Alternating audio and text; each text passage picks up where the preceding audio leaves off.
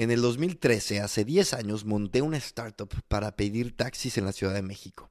Sin darme cuenta, comencé mi carrera en el mundillo del desarrollo de producto. En aquellos tiempos, crear un producto, gestionar su desarrollo, dirigir un poco para dónde iba a ir ese producto, era un mundo desconocido. Y ahora, solo 10 años después, un product manager, product owner, es una profesión súper cotizada y que tiene un alto nivel de especialización. Y yo al dedicarme todavía a esto, es un tema que evidentemente me apasiona y estuve por mucho tiempo buscando a la persona correcta para hablar de este tema y hoy invité a Jeremy porque desde la primera charla que tuvimos sobre producto me quedó claro que era él el indicado. Jeremy es director de producto de GetLife, una insurtech de rápido crecimiento. Previamente estuvo al frente del departamento de producto de Jovan Talent en la etapa en la que alcanzaron una evaluación de 2.4 mil millones de dólares. Pero bueno, ahora sí. Episodio 138. Hace 138 años San José de Costa Rica se convierte en la tercera ciudad del mundo después de Nueva York y París en contar con iluminación eléctrica. Hace 138 años se establece en la Conferencia Internacional de Meridiano que para uso internacional el meridiano cero está en Greenwich. Hace 138 años Thomas Alva Edison descubre el efecto Edison que es la base de la electrónica moderna. En el capítulo 138 de Gran Invento vamos a hablar de las mejores prácticas de un profesional del producto tecnológico con Jeremy Meres, Chief Product Officer de Get Life. Y vamos a darle. ¡Vamos, vamos, vamos! Jeremy, ¿en qué estás ahora mismo? Cuéntame. Um, ¿En qué estoy? Ahora soy CPO de GetLife, uh, que es una insurtech uh, en life insurance, por todo de inglesismo. Uh, entonces estoy encargado de todo el departamento de producto y realmente es una parte bastante importante de la compañía porque hay mucho producto de tecnología y al final qué vamos a decir, qué decimos construir para la compañía y para, para empujar los objetivos de la startup. Um, así que bastante estrategia, pero también un poco hands-on, porque somos un equipo pequeñito y hay que hacer de todo. en GetLife? Um, cambié en marzo.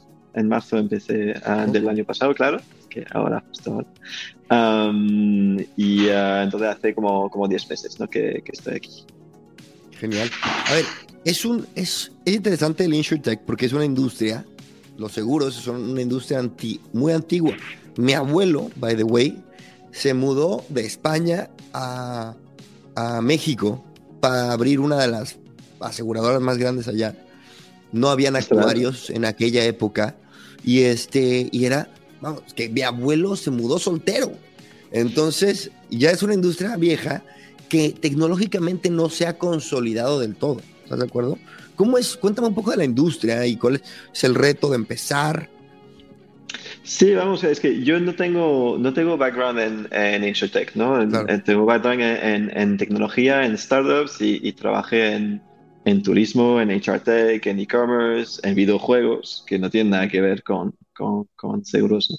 Y, uh, y, entonces es un mundo bastante nuevo para mí porque hace 10 meses que, que empecé ahí, uh, aunque, aunque antes de eso también me, me, lo estaba mirando un poco de lejos, ¿no?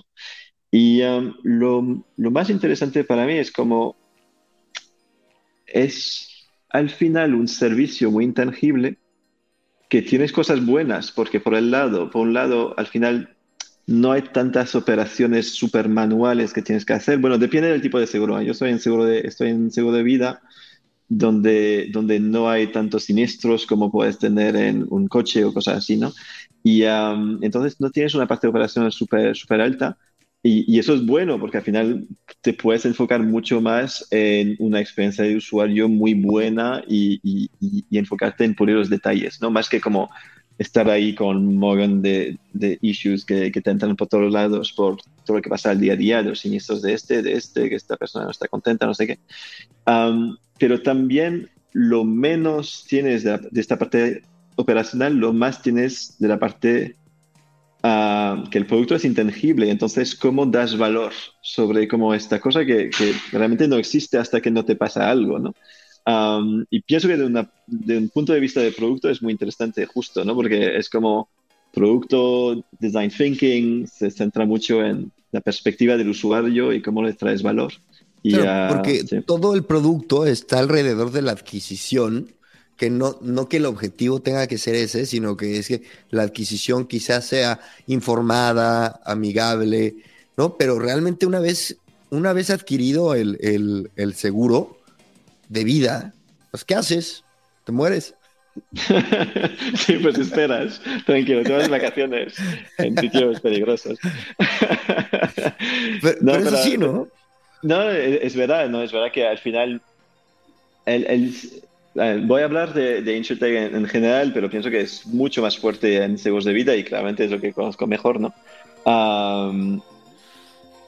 Mucha gente necesita seguros de vida. Yo no pienso que, que seguros en, en general son productos que no deberían existir uh, y no soy nada cínico sobre el hecho que puede salvar vidas, literalmente. Um, y, y, eso en un seguro de vida eh, también, ¿no? Que al final tú estás ahí con tu familia, dependes de alguien que está trayendo un poco el dinero en casa y, uh, y se va esta persona y se mueve, um, tú igual tienes que moverte de, de piso o de casa o, o, no sabes cómo hacer para terminar uh, al final del mes para que todo el mundo coma, etcétera. Son cosas como te, puedes acabar en, cosas bastante graves, ¿no? Y um, lo que un problema grande de todo seguro de vida, pero especialmente de vida, es que la gente entra sin realmente saber si lo necesitan o por qué, ¿no? Uh, es como casi hay un tema de, de, señal de, oye, pues hay diferentes clases sociales que se pueden pagar seguros o no. Um, pero realmente Hiring for your small business? If you're not looking for professionals on LinkedIn, you're looking in the wrong place. That's like looking for your car keys in a fish tank. LinkedIn helps you hire professionals you can't find anywhere else, even those who aren't actively searching for a new job but might be open to the perfect role. In a given month, over 70% of LinkedIn users don't even visit other leading job sites. So start looking in the right place. With LinkedIn, you can hire professionals like a professional. Post your free job on linkedin.com slash spoken today. todo el mundo lo necesita y luego es, es, una cuestión de si te lo puedes pagar o no, pero eso es la verdad en, en todo, ¿no? Um, y eso hace que eh, de la parte del producto sí que te tienes que enfocar en que la gente entienda por qué lo está haciendo y por qué tiene sentido para ellos o no um, también. Y de hecho, por, por eso uh, hay todo un tema de asesoramiento que existe en todos los países uh, y que ha existido uh -huh. durante muchísimo tiempo, porque la gente tiene que necesitar un poco de, de, asesoramiento en entender qué necesitan y por qué, qué tipo de producto tiene sentido para, um, para ellos, ¿no? Pero todo eso hace que te enfocas mucho en la parte pre-sale, ¿no? La parte de adquisición. De onboarding, de explicar por qué necesitas esto, de qué, qué, qué, vale para ti, qué tipo de, de, de cobertura necesitas y que, y que luego, pues, cuando lo necesitas, pues es menos a menudo. De nuevo, aquí es verdad que uh, algo de uh, seguro de, de, hogar o de salud o de coche, vas a necesitar al final claro. un apoyo mucho más a menudo uh, que en vida. Pero también en vida es mucho más crítico. Pero el hecho que no hay tantos sinistros hace que como compañía pues, puedes invertir mucho más uh -huh. y asegurarte que vaya súper bien, porque no me, pasa tanto. Me contaste que en seguro de vida hay una gran, o sea, una gran cantidad de gente que se le niega. Sí, sí, sí. Bueno, no creo, al final es, es diferente. En seguro de vida hay gente que se le niega poder tener un seguro, entonces que se rechaza. Um, luego hay otro problema en seguros de vida que hay siniestros que no se pagan porque no se reclaman. Porque la gente no sabe que alguien tenía un seguro de vida okay. y el, la, la aseguradora no se, ni se entera Tampoco de, me dirás que es en su ventaja de enterarse, ¿no? Um, pero no se entera y luego pues se olvide que había, había este capital ahí que, que se debería desbloquear, ¿no? Que es algo muy loco. Uh, cuando, Qué cuando locura. Piensas, Sí, sí, sí. Y, por, por, eso hemos visto que había bastante valor que traer en, la industria, ¿no? Una parte, lo, que has dicho, ¿no? De la gente que, se, que, está rechazada al final durante, durante el proceso de, de aplicación, de suscripción para, para, el seguro. Aquí lo que pasa es, en, en, en seguros de vida hay un como 65% de gente que en la aplicación, en la suscripción para un seguro de vida, van a tener que pasar por un check medical. Uh, van a tener que ir al médico, van a tener que hacer una prueba de sangre o algo así. Um, ahí te imaginas que el drop es enorme, ¿no? La gente que al final quiere hacer claro. eso. Y luego el problema es que después de hacer eso, luego te rechazan. ah, en el 50% de los casos, si haces una prueba médica, te, te rechazan y es, es, es, una locura. Y es una locura en ambas partes, porque para el usuario no solo has hecho un esfuerzo, luego has mandado los papeles y luego te rechazan y te lo llevas muy personalmente, porque realmente es tu salud y te sientas como, como que no quieres mi dinero, ¿no? que no soy tan bueno para ti. Es algo como que... que, que y, y, además, muchas veces es un contexto donde uh, estás uh, haciendo una hipoteca, uh, tienes a alguien que tienes que cuidar, etcétera, etcétera, y tienes, tienes prisas para tener esta, esta protección. Y, y, te rechazan y te sientas un poco como, ostras, pues si me rechazan ellos, ¿quién me, quién me va a cubrir? O sea, hay algo como bastante pesado y personal, pero también por la aseguradora no tiene ni sentido porque hacer que alguien haya hacer, uh, y, y, se va a hacer un, un, un check medical uh, cuesta por media en, en, España 160 euros a la aseguradora. Y de ellos vas a tener muy pocos que van a convertir. Van a, vas a tener la gente que no va y luego vas a tener la gente que has rechazado. ¿no? Um, o que no va a estar contento con el precio, porque también calculan el precio sobre eso. Uh, y eso es un coste operacional muy grande para la porque tienes un montón de gente que pasa por este flujo. O sea que al final uh, conviene entonces... simplemente no hacer el análisis, claro, para y me imagino que dar menos compensación o, o equilibrarlo de alguna forma. Sí, sí, sí, bueno, es, eso es lo que nosotros intentamos hacer, es, entender por preguntas, intentar hacer, al final, vas a hacer un análisis, hay un médico que te va a decir, oye, esos son tus números, lo que has tenido, y, y luego hay alguien por la parte de la aseguradora que va a leer esto y que, va, y que va a pensar, bueno, bueno, eso es tan grave o tal grave, o igual mucho o igual poco. Y esta persona es bastante diferente de una aseguradora a la otra. Eso es interesante, ¿no? Que, que, que al final pueden tener opiniones eh, divergentes, aunque se basa en estadísticas Luego medicina claro. es muy complicado y hay, hay opiniones diferentes. Y um, yo, yo, por ejemplo, tengo dos seguros, perdón, Jeremy, y ninguno me hicieron análisis. Dos seguros de vida, ¿eh? Y ninguno me hicieron análisis. Yo creo que ya hay más empresas que están haciendo lo mismo que ustedes, ¿no? Sí, tú eres bastante joven, ¿no? um, puede ser, Gracias. ¿no? Digo, no, no, a ver, 35. Ah, yo, yo tengo, bueno, si, si, una no te la hace, es posible que la otra no, porque al final uh, no tienes como cosas para hacer un análisis, pero uh, yo, yo tengo dos también, porque trabajo en seguros de vida y, um, y tampoco me han hecho análisis, pero te digo que muchas personas de mi familia, por ejemplo, sí, sí. que la, sí que no, no, claro, claro. Y una, una pregunta, a ver, y entonces, GetLife, entiendo, no tiene ese análisis. ¿Cuál más es la propuesta de valor, el diferenciador que ustedes quieren como presentar. Sí, sí, sí. Entonces hay, hay como diferentes niveles, ¿no? En, en, el tema de rechazo lo que intentamos hacer es entender mejor el contexto de la persona sin necesitar un, un, un check medical, pero realmente preguntando qué tipo de medicación igual tiene, si tiene diabetes, qué tipo, de, desde hace cuánto tiempo, qué tipo de diabetes, si tienes hipertiroidismo, algo diferente, etcétera, claro. para realmente entender un contexto. Y intentamos también coger en este contexto no solo las cosas malas, pero las cosas buenas, uh, en qué tipo de trabajo, si haces deporte, etcétera, etcétera, para entender un, un, un, score de perfil como más, menos ambiguo, ¿no? Menos como fijado en una cosa que te ha pasado, um, pero también sobre tu manera de vivir en general. Um, y en base a esto, pues intentamos a pasarte sin, sin, sin necesitar un, un, check medical. Si, si lo necesitas, para nosotros es un rechazo, y eso significa para nosotros que tenemos que mejorar cómo te preguntamos las cosas, ¿no? Uh, y, y, hasta qué nivel podemos ir. Um, y, y, va bastante bien, ¿no? Tenemos un, un, nivel de rechazo bastante alto, uh, alrededor del 90%, así que um, hemos dedicado... ¿Nivel de aceptación o de rechazo? De, de, aceptación, de aceptación. De aceptación. Um, y entonces, eso puramente hay una parte de la experiencia uh, de cómo vas a suscribir a, a, a, tu seguro de vida, que vas a tener muchísimas más preguntas, etcétera, etcétera. Una parte de nuestra misión es también hacer que tú sepas lo que estás diciendo y tienes la confianza en lo que dices, porque a veces lo que vemos, mucha, mucha gente me, habla de fraude, ¿no? Ay, pues, ¿cómo sabes si la gente está mintiendo? ¿Cómo sabes si alguien está mintiendo en su, en su entrevista de trabajo? Tampoco es súper es, es obvio y súper fácil, ¿no? Pero nadie pregunta en este momento, tienes referrals, pero también referrals tampoco es, es infalible. Lo que vemos es un problema mucho más grande de la gente que intenta mentir, porque realmente si mientes, lo que pones en peligro es tu familia, ni es ti mismo, porque al final estás protegiendo tu familia con el capital que estás asegurando. Entonces, no quieres que ellos estén en riesgo porque tú has mentido en un sitio. Es como, lógicamente, no tiene mucho sentido mentir en este momento. Claro.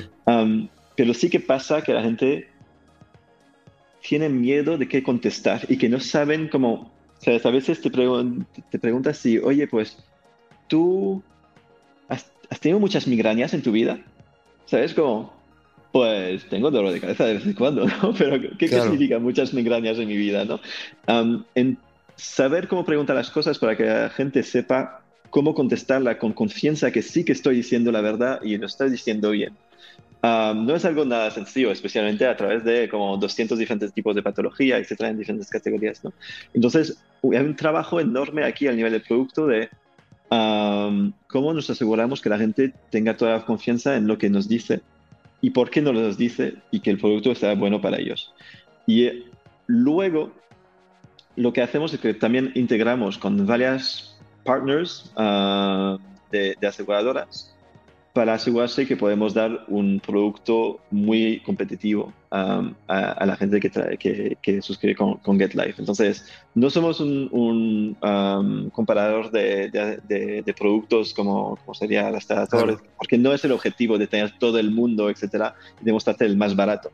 Nuestro objetivo es que tú nos dices lo que necesitas y no nosotros tenemos una selección de productos con las aseguradoras y seleccionamos, seleccionamos lo, mejor para ti.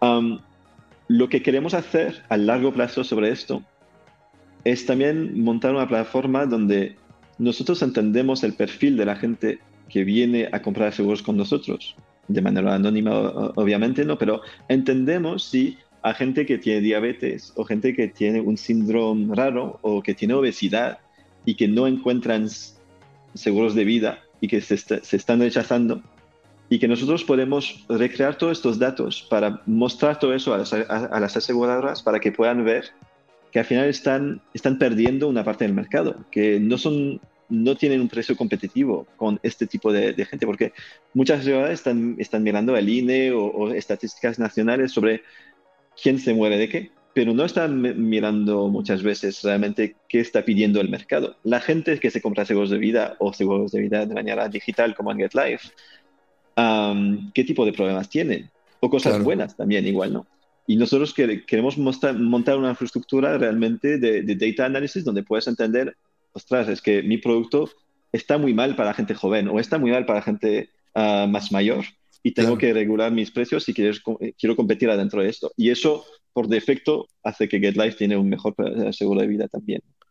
A mí justo lo que empezaste a hablar ahora. Eh, empezaste a hacer como una, como referencia a un análisis que tienen detrás para saber cómo pueden abordar el producto y hacerlo mejor, competitivo, mejor para el usuario final, tal.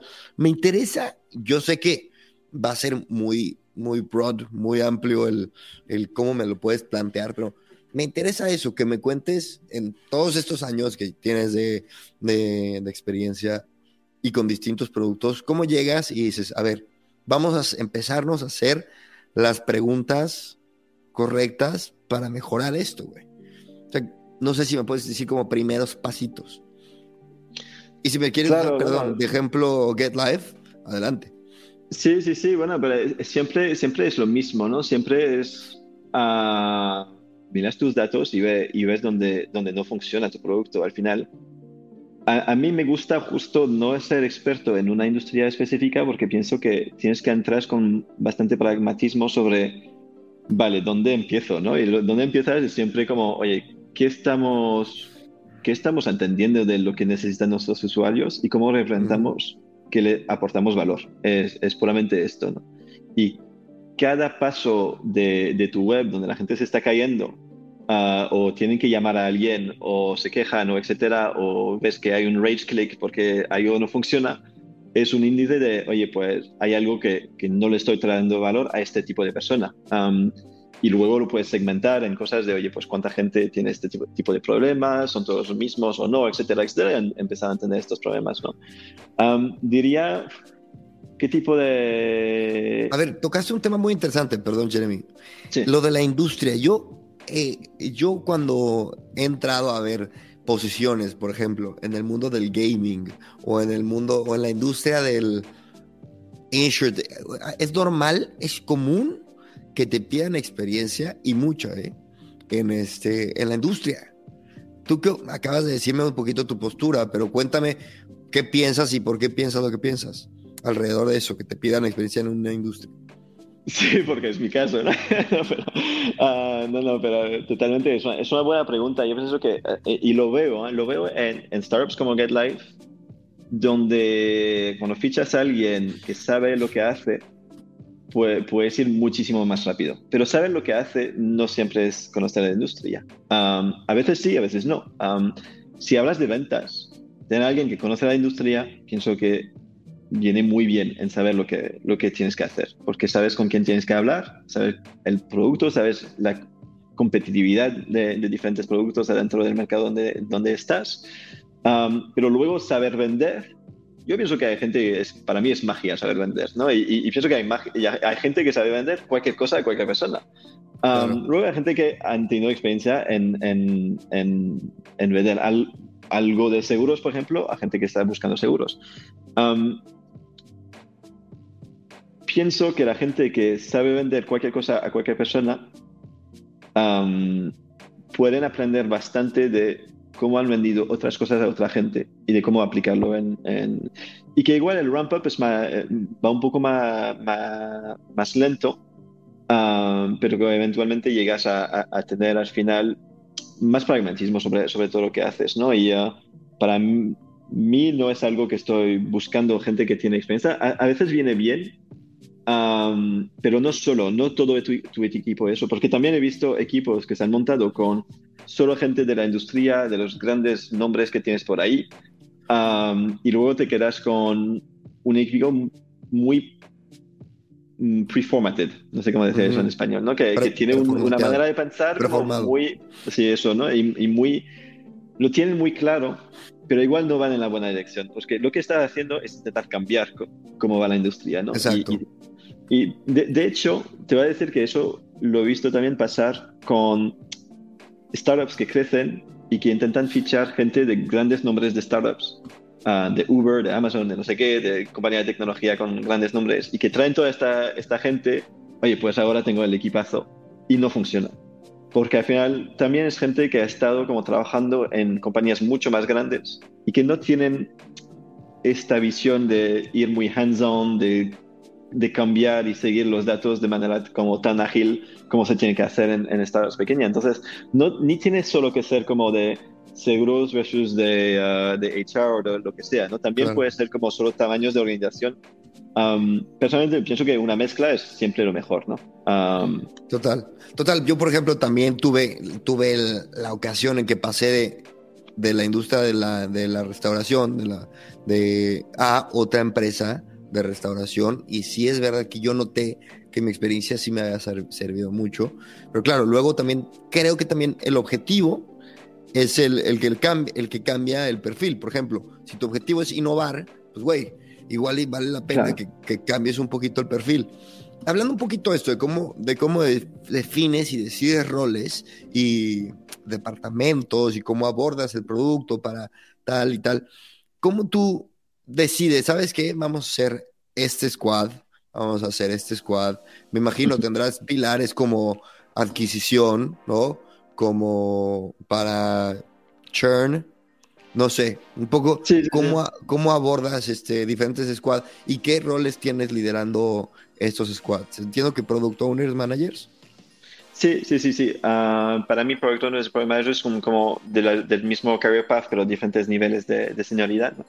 Solo, solo quiero retomar un, un, tema que has dicho sobre como y, innovación y, y, justo, ¿no? Para mí, suelo trabajar en compañías donde hay mucha innovación y poca optimización, pero hay muchas más compañías que hacen optimización más que innovación. Entonces, mi experiencia de no estoy buscando gente con experiencia propia en la industria es, suele ser por eso, porque son compañías donde hay, se está intentando crear un paradigma diferente y por eso, pues tienes que pensar de otra manera, tienes que pensar en negocio y no en como, oye, pues voy a hacer lo que he hecho toda mi vida. Um, pero bueno, paréntesis sobre eso, porque pienso que es muy interesante que hay realmente muy productos muy diferentes entre optimización y, innovación. Y, um, y, está bien elegir, saber elegir dónde vas, ¿no? Si a ti te mola más como optimización, grande escala, etcétera, etcétera. O al final cosas un poco más uh, bootstrapped, pero, pero, pero más de innovación, más de ver qué, te dice el usuario paso a paso. Y, um, a ver, y en este, en este contexto de innovación, ¿cómo, ¿cómo gestionar los equipos y al final hacer una estructura de equipos que tiene sentido? es uno de los ejercicios, pienso, más complejos ah, de estar en un nivel de leadership de producto. porque producto a la vez tú como leadership tienes que, tienes que esperar que el producto esté liderando en tu, en tu organización, que no estás como siguiendo lo que los otros quieren hacer y que vas ejecutando proyectos donde no, tiene nada, no tienes nada de, control, ¿no? Porque suele pasar en este caso que los proyectos no llevan a cabo bien ah, porque no hay un ownership realmente de lo que está haciendo y que tú realmente eres la persona que está gestionando esto. Ah, pero a la vez, todo el mundo depende del producto entonces, para tener como un product-driven organization, um, mientras todo el mundo está pendiente del producto, pues tienes que tener un equipo que esté muy al tanto de lo que está pasando en la organización, escuchando mucho las necesidades de la organización, pero que, que siga con al final el poder de decir, oye, vamos a hacer eso y no vamos a hacer eso pero eso no es todo, el mundo. Hay mucha gente que quiere decir y porque quiere decir está seguro que lo tiene súper claro a lo que tiene en mente y a veces tiene razón y a veces no. no. pero pienso que es importante tener gente con mucha humildad y que sabe muy bien escuchar a través de diferentes tipos de equipos. luego, para mí tienes que entender tu, tu, business processes bastante bien para montar los equipos en una estructura que va a traer valor para la compañía. Vale. hay que tener, digo eso porque he visto, he visto a veces el contrario, ¿no? pero bastante humildad en producto no tiene que hacer solo como AI y ChatGPT y no sé qué. a veces, y, probablemente lo más importante que puede hacer a, cualquier escala de, de, la organización es escuchar lo que dice Customer Support, escuchar lo que dice el, equipo de ventas y basarse en eso, en, al final montar una, una visión estrategiada. Luego, diferentes modelos de negocio van a tener diferentes estructuras que tienen sentido. ¿no? en, en, cualquier tipo de, de, negocio que tiene una, un setup de e-commerce, al final vas a tener acquisition growth uh, con, con, KPIs de CPL y CAC, y vas a tener algo de conversion que va a ser uh, impactando todo tu CAC, pero al final uh, conversion es, es, más de un, un leading indicator ahí. Um, y vas a tener temas de satisfacción sobre las operaciones y los returns, etcétera, ¿no? que no es exactamente churn, porque churn es más un modelo de suscripción. Um, luego tienes modelos de B2B, que va a ser mucho más sobre engagement y retention activation y retention como métricas y vas a, lo que tienes que hacer es basar como, pues, es claro, tu negocio tiene, tiene esto, tu North Star siempre va a ser revenue, pero al final el North Star debería ser lo que representa el valor del usuario que, que te genera en revenue, ¿no? Y luego cómo al final divides este North Star en, en diferentes métricas um, y tus equipos deberían representar eso de una manera u otra. Um, porque si no, no vas a poder liderar. Los product managers no, van a tener la responsabilidad de la métrica que importa el negocio. Lo que van a tener es una responsabilidad de igual hay un proceso que funciona bien o funciona ah, menos bien, pero hay otra persona que estará con la responsabilidad de realmente eso está trayendo dinero para la compañía. Y, y eso no, es, no suele acabar súper bien. Porque al final tienes que, si eres una, una compañía de, de, tecnología, es lógico que la gente que, que, está liderando las maneras de hacer dinero, de traer valor, sean gente que están pensando en cómo la tecnología lo puede hacer.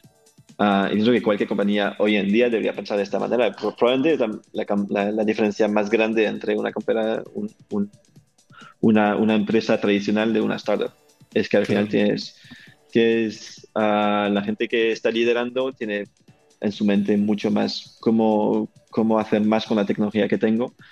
Y um, así, ¿sabes? Para mí, Product Manager o Managing Director no tiene mucha diferencia. Um, ¿Ah, tienes un business unit y tienes que hacer que todo, que, que todo vaya ahí.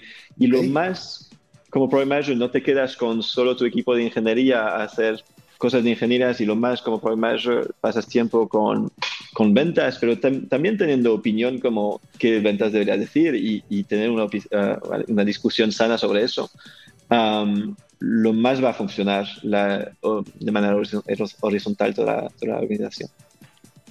Ok, eh, estamos hablando mucho de producto y es, el producto es un área, ¿no? Que es eh, relativamente autodidacta, estarías de acuerdo conmigo, se aprende con la experiencia, ¿no? Y yo creo que no siempre va a ser así. Yo ya, a ver, llevaré en producto, enfocado en producto unos seis años y para mí a veces es un, es un enigma eh, cómo vamos a, cómo va a evolucionar, ¿no? Eh, la industria está pidiendo perfiles más formados, con más teoría, quizá con algunas corrientes también, ¿no? Lo que hablábamos de, de eh, estás quizá, a veces buscas un, eh, un, perfil que tenga experiencia montando un producto desde cero o quizá en el área de discovery, etcétera. La pregunta es, producto como especialización, de cómo la ves, de dónde viene y a dónde va. Hmm. Uf, ah, sí, sí, eso, eso, eso es una pregunta muy complicada. ¿De dónde viene? Quizá dónde estamos, de dónde viene, dónde estamos, de dónde va. ¿De dónde viene? Entiendo que es de, de gente que está en un, en una inter, en, en, en, intermedia entre las necesidades y la visión de negocio de un producto y los requerimientos técnicos y el área de, de discovery para decidir cómo vamos a hacer. Ese, era como el, el, inicio, ¿no? Tienes un perfil de alguien que le sabe de todo un poquito, ¿no? Tiene cierta, capacidad de análisis. Pero, pero, es cierto también que al final hay... y cuando yo empecé Project Management hace como 15, 20 años, ah, realmente no había Project Management, ¿no? Y uh, entonces era cualquier persona que se inventa el rol y, y luego aprende sobre la marcha. Y um, especialmente en Europa, pienso que en, en US ya, había, pero en Europa muy poco. Y um, hoy en día pienso que ha evolucionado un poco, pienso que hay como perfiles de project managers. Uh, de hecho, hay un video en YouTube sobre, sobre eso, como uh, How to Hire a Project Manager. Y, um, y habla de diferentes perfiles, rollo, oye, pues tienes el McKinsey, ¿no? El consulting, que tiene como todo muy framework en su, en su mente de cómo organizar todo y que piensa mucho en negocio, pero igual que no tiene tanta afinidad con tecnología o con hablar con usuarios, etc. Luego tienes la persona que es como serial entrepreneur, uh, que es realmente un builder, ¿no? que ha montado muchas cosas por sí mismo, ha aprendido sobre la marcha cómo cosas funcionan de verdad y sabe el reto de, de, montar cosas que funcionan, que en sí acabar con productos de calidad es muy complicado. tienes perfiles de, de diseñadores que son muy cerca de Discovery, muy cerca de usuarios que están siempre como pensando en cómo se va a usar algo. y luego tiene, tienes perfiles igual más de ingeniería, ¿no? que es lo más típico de donde venía uh, uh, originalmente Project Management, uh, que saben muy bien cómo va la tecnología y entonces pueden pensar en tecnología, en cómo traer valor a la tecnología. Cada uno de ellos también tiene downsides, ¿no? tienen cosas que, que tienes que mirar si, si, si fichas a alguien de este perfil porque, porque hay como um, common traps que no sé cómo tampoco, trampas comunes. Correcto. Y entonces yo pienso que ya ha evolucionado hasta, hasta, aquí. ¿dónde, ¿Dónde va? A mí me sorprende que no todo el mundo quiera hacer Project Manager, porque es como mi, mi, mi, visión de Project Manager es que tienes que liderar todo. Okay. Estaba refiriendo al, al, Managing Director antes, ¿no? Um, que igual no es la, lo mejor porque no pienso que es lo mismo. Uh, Pienso que el como, como Project Manager tienes que racionalizar mucho más lo que haces y tienes que avanzar con mucho más confianza sobre hipótesis um, que un Managing Director que tiene, que tiene una otra, otro tipo de autoridad. Um, pero sí que al nivel de ownership y de responsabilidad es bastante similar y que para mí tienes que pensar en todo lo que está pasando al Managing Director. En cómo va ventas, cómo va Customer Support, cómo van a ser las operaciones para soportar este servicio, cómo vamos a sacar el go-to-market, etcétera, etcétera. entonces, ¿cómo? Entonces, hoy en día, pienso que este tipo de perfil puede venir de cualquier sitio. Es más una manera de pensar que no es como your craft, en, en qué eres un experto, pero realmente el negocio y saber que la tecnología es lo que te va a llevar ahí, ¿no? así que yo no soy muy partidario de eso tiene que ser gente con mucha experiencia de ingeniería. Otra cosa, es verdad que en mi experiencia, si, si, si, si, encuentras chemistría entre gente que tiene igual como muy de McKinsey, muy framework, ah, muy data oriented y, y, y, la acoplas con gente muy de product design, muy de sensibilidad de dónde algo va mal, dónde algo está, está bien o mal. hace un conjunto muy, muy fuerte, ¿no? Entonces, una persona que, que, sabe aprender de ambos sitios ahí, uh, pienso que, que, crea un perfil muy, muy adecuado para, para, hacer todo tipo de cosas.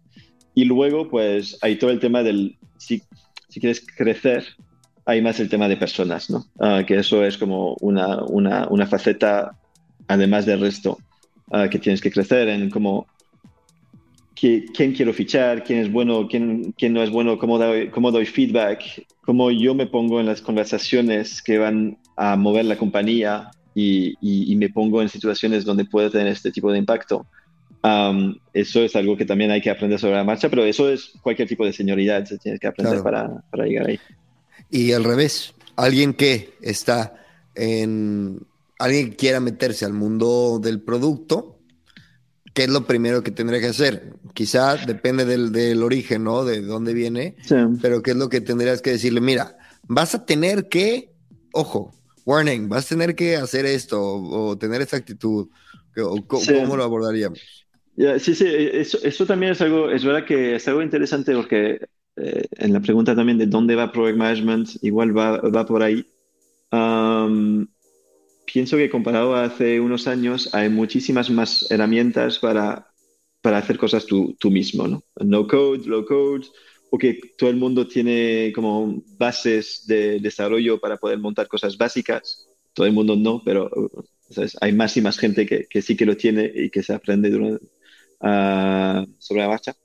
Pero, y entonces, esta actitud de montar prototipos Ah, pero no digo prototipos de diseño, ¿no? Digo como proof of concepts o, MVPs de cosas que medio funcionan y tener esta actitud de, de, de builder, ¿no? De, de, voy a construir algo y ver lo que pasa. Para mí es lo más importante. Y por eso está hablando de, gente de serial entrepreneur, etcétera, etcétera, ¿no? Porque hay gente que ya sabes que lo han hecho y que han fallado y que han sucedido y que, y que luego aprenden todo esto, ¿no? Y veo que más y más para entrar en Product Management tienes todas estas herramientas que lo hace fácil de cómo voy a construir algo. Ya, ya no necesito un equipo de cinco personas para montar todo eso. Mm, en muchísimos casos me puedo montar todo yo mismo y aprender cómo va. Um, y que saber hacer el 100% de estas herramientas um, es algo que, que, que, puede crear una, una, dirección muy fuerte en la empresa en general. ¿no? Y, tengo que admitir, ¿no? y yo mismo sigo aprendiendo muchísimo de las nuevas herramientas que hay para poder hacer más con tú solito y que cada, cada project manager pueda montar sus proof of concepts, um, porque veo como muchísima valor a hacer eso. Um, y para proof of concept y también a, escala a veces, ¿no? Tienes temas como RPA, Robotic Process Automation y cosas así, que se puede aplicar para optimizar y escalar como procesos bastante complejos. Um, y bueno, es la, la cosa más simple de RPA es Zapier y muchísima gente ya lo usa, ¿no? Pero luego Zapier puede evolucionar en, cosas como bastante complejas. creo que eso siempre está, ¿sabes? Si, hace, si sabes cómo hacer eso, tanto te da herramientas, tanto te da una manera de pensar ah, y una experiencia sobre qué es de sacar algo al mundo, que es súper valioso, valioso. Ok, ok, eso me interesa mucho product driven. Em, pensamos mucho en producto, vamos a montar un e-commerce, vamos a montar un tal, pero ¿cómo se define una startup, una, una startup product driven? ¿Cuál es la diferencia? ¿Cuáles son las características? Sí, sí, sí. no soy súper fan del término en el, en el sentido que se puede escuchar como, oye, alguien de producto que dice que producto tiene que liderar es bastante, bastante vaya, es bastante obvio. y, mi punto de vista de Product Driven no es que es, es, como he dicho antes, no es liderazgo, pero escuchando muchísimo a lo que, a, lo que está pasando en la organización. más que como, oye, producto están con sus métricas ellos mismos en, en, en, en, un, una burbuja ahí y luego sacan, oh, pues los usuarios necesitan eso, ¿no?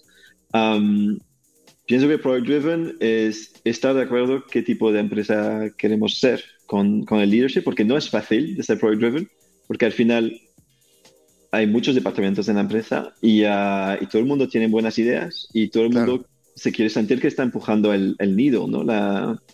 A, mí, a mí me suena un poco como el que el ser Product Driven es como delegar la responsabilidad de cierta toma de decisiones más a la gente de producto porque tiene la capacidad de eh, escuchar al, usuario, de estar más cerca, por, las metodologías detrás que eh, a simplemente quizá los feelings de los stakeholders o los objetivos de negocio.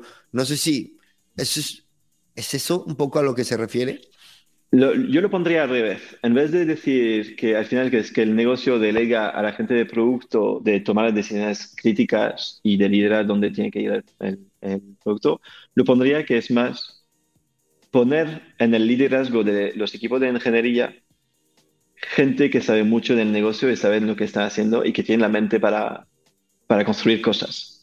para, y, eso pienso que define bastante de lo que pienso de Project Management, ¿no? que no es tanto como, oh, yo soy project manager, bla, bla, pero es más como, oye, pues tú encaja para liderar esta parte. y, tienes las ganas, etcétera, etcétera. Luego hay una parte como que, que, aprendes y que no conoces, pero he visto muchos éxitos de gente que no viene de Project Management, y de hecho que es venir de Project Management, pero que, que, está puesto en una situación donde, oye, yo sé exactamente el usuario, sé exactamente los problemas, conozco bastante de tecnología, pero no estoy en este puesto, ¿no? Y esta persona, si la pones en el puesto de, oye, pues tú tomas las decisiones porque tú sabes cómo y dónde tiene que ver, en vez de tener igual un, un project manager que es the project manager que está aquí como, ah, sí, pero eso tengo que ver si lo podemos hacer o no, vamos a tardar tanto, etcétera, que no importa cuánto tardas, lo que importa es lo que haces uh, y, y, lo que sacas, ¿no? Y entonces, um, es lo que es mucho más fácil también digestir eso como compañía de no voy a poner vamos a, fichar project managers y luego le vamos a dar como toda la autoridad. Ah, es mucho más sencillo pensar de, oye, pues quiero poner encima de mis equipos de ingeniería a la gente que realmente está haciendo, ah, creando una diferencia para la organización. Y eso es el project eso, Eso. Me gusta, me gusta. A ver, y otro, y bueno, vamos a otro rolecito del, del, del, del mundo del producto, que el, el VP of Product.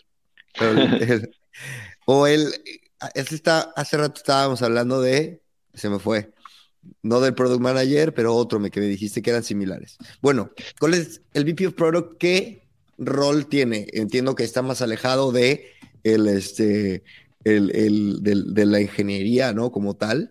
¿Y qué consejos me das ahora que voy a empezar con una nueva posición? Venga. Buena suerte, todo lo que... Muchas gracias, gracias, No, pero... Um, a, ver, el VP of Products um, al final está responsable para varios equipos de producto. Uh, puede ser todos los equipos de la organización o puede ser como dentro de un pilar de la organización, ¿no? Uh, por ejemplo, mi ejemplo, ¿no? Es que en Joe yo estaba como VP of Product durante seis años o cinco años y me encargaba de todo producto. Ah, luego, al final, ahora la, la, estructura que tienen es que tienen un VP of Product para workers, un VP of Product para mm. companies, pero que al final hay muchas métricas adentro de este dominio y hay varios equipos que se encajan, eh, que encajan y que, que, apoyan estas métricas también. Entonces, lo que, lo que tienes que hacer primero es, es, hiring, ¿no? Es fichar gente, gente buena y, pensar eh, en justo lo que hablábamos, ¿no? ¿Cómo pongo las llaves en las manos de la gente que va, que va, que va, que van a hacer una diferencia? luego hay mucho de coaching, porque si estás aquí es que tú entiendes bastante de negocio y, ojalá un poco de tecnología o de usuarios o una mezcla de todo eso que, que ayuda. Entonces es cómo, cómo hacer que la gente no dependa de ti. Es lo más importante. Ah, porque si, si la gente... Que la gente no dependa de? Sí, sí, sí, que sepan, ¿sabes? que tú tienes confianza al final, ¿sabes? El objetivo en sí es que tú tienes confianza que la gente en tu equipo van a tomar las buenas decisiones. y es muy complicado llegar ahí, porque si tienes un ownership bastante alto y, y, es el mismo, pienso, ejercicio que un founder tiene que hacer con su, su, equipo de leadership, es que tienen muchísimo, tienes muchísimo ownership de, lo que va a pasar y, te importa muchísimo. Y dejar que, oye, pues la gente con menos experiencia que, que tú, tú suele ser, a tomar las decisiones, hay un trabajo de cómo voy a llegar a esto yo. ¿no? Hay, hay training constante, hay, hay critiques, hay dar feedback constante, hay crear una cultura donde recibir feedback es algo súper positivo. y, uh, y, todo eso no, no, pasa naturalmente, especialmente cuando escalas y que empiezas a tener 8, 9, 10 product managers en el equipo uh, y luego product designers encima de esto y luego tienes todo el resto de la compañía que depende de ti por otras cosas, es complicado buscar, encontrar este tiempo. Tanto la parte de hiring, porque hiring al final es un trabajo continuo. Todo, todo el rato tienes que hablar con, con gente y, ver quién, quién, te mola para un puesto que tienes ahora mismo o no, o en el futuro, y, y, y todo que dejarlo abierto. Solo eso, si lo haces bien, ya, ya estás al 70% piensa. Y luego pues hay un poco de, un poco de evangelizing, un poco de solo hablar con gente. Eh, eso es algo, una discusión interesante que he tenido con uno de los fundadores de Joven Talent, que era, ah, yo dije a uno de ellos que, que, tenía muchísima visión ¿no? y que me impresionaba como siempre estaba pensando como dónde vamos dentro de muchos años. y, me, y me dijo que la visión al final solo es ponerte en el contexto y hablar con gente que tiene estos otros contextos y que luego tú aprendes de ello y luego formas tú mismo tu idea de dónde vas, ¿no? entonces, ¿sabes? La parte del hiring y de tener una visión no es tan diferente porque es mucho de hablar con gente que tiene como diferentes contextos de ti y tú pensar en cómo se podría aplicar en mi propia organización, en mis propios retos y formar al final una visión sobre, sobre eso y, y luego evangelizar tanto tu equipo que el resto de la compañía que esta visión mola, que es donde tenemos que ir. sí, sí, sí. Luego la, la, ejecución, que llegas a esta visión, pienso que tienes que tener confianza en tu equipo que, que la pueden... La, pueden Qué maravilla, qué maravilla. ¿Ya ven por qué hago este podcast? Consejos gratis, señores. Muchas gracias. Y otra, y, Jeremy, ¿a dónde vas? ¿Qué, ¿Qué, sigue para ti, para GetLife? Ah, bueno, yo vengo de, de Juventud, donde la compañía era, era, enorme, ¿no? Cuando me fui, a, es una de las startups más grandes de, de España a nivel de, de, valoración. Tenemos, pienso, 5.000 empleados y yo cuando entré eran, pues como 150 o algo. Y uh, con GetLife he cambiado de, entorno totalmente porque he encontrado en una compañía que está en Seed. Uh, cuando entré éramos 25. Uh, era el, el, primer project manager aquí menos el co-founder porque no cuenta, ¿no? y entonces la ambición es de, crear el, life insurance insurtech más grande de Europa. y hay mucho trabajo, hay mucho trabajo, está, está, está muy guay, me, me ilusiona muchísimo porque es como conocer el negocio desde el inicio y verlo crecer es realmente un, un honor, ¿no? De ver cómo, cómo, tú has podido como traer el negocio a crecer y a llegar donde está y también un reto porque nunca es sencillo, tanto para la, gente, la parte de la gente, de los objetivos, que a veces, a veces la cosa va, no va como quieras, a veces sí, a veces mejor. sí, sí, sí, para mí, para mí es crecer un equipo de súper alta calidad aquí en GetLife, de hacer un producto muy bueno y realmente un negocio que funciona súper bien dentro de, de, toda, de toda Europa estaría, estaría bien. Estaría increíble. Y Jeremy, desde la primera vez que hablamos hasta hoy, no me defraudan las charlas que tenemos, conversaciones siempre muy Muchas gracias. Espero que no sea la última. Pero bueno, yo te, agradezco, nos despedimos. Este, ¿Algo más que nos quieras dejar? No, no, no, muchas gracias por, por dejarme hablar contigo, siempre es un placer. Uh, es un placer también hablar del producto y espero que, que ayude a alguien. Sí, seguro que sí. Este, bueno, eh, no me cuelgues, Jeremy, pero yo sí me despido de todos y les doy las gracias. Y nos vemos en el siguiente episodio de su podcast de tecnología. Gran invento. If you thought the only way to get a more defined jawline with natural looking results was through surgery, think again. Juvederm Volux XC is a non surgical injectable gel filler that improves moderate to severe loss of jawline definition and can help you achieve natural looking results with little downtime. Even better, this improved definition lasts up to one year with optimal treatment. No maintenance required. Improve jawline definition for a smooth, sculpted look with Juvederm Volux XC. For important safety information and to find a licensed specialist, visit juvederm.com. That's J U V E D E R M.com. Not for people with severe allergic reactions, allergies to lidocaine, or the proteins used in Juvederm. Common side effects include injection site redness, swelling, pain, tenderness, firmness, lumps, bumps, bruising, discoloration, or itching. There's a risk of unintentional injection into a blood vessel, which can cause vision abnormalities, blindness, stroke, temporary scabs, or scarring. Talk to a licensed specialist to find out if it's right for you.